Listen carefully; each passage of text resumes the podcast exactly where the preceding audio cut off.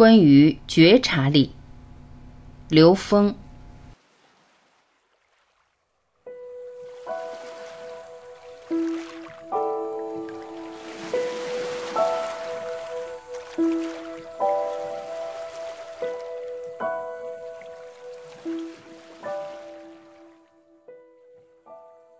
有一句话叫“起心动念无不是业”。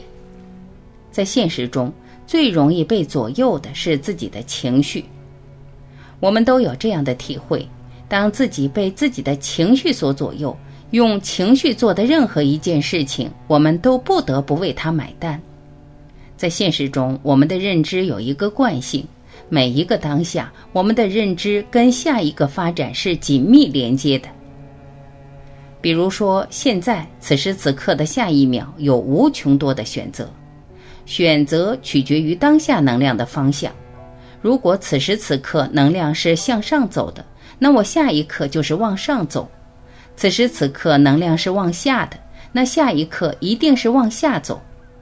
在现实中，如果一个人没有觉悟，没有觉察到他的生命方向的时候，大部分人经常处于一个往下的状态。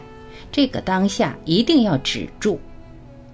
当他止住这种状态的时候，才有可能从他那个表象的觉知态、感知态里面走出来、解脱出来。因为我们的眼、耳、鼻、舌、身对周围的感知，天天被这种能量影响。因此，只有当能够知止，不被表层能量牵动的时候，才能够出来。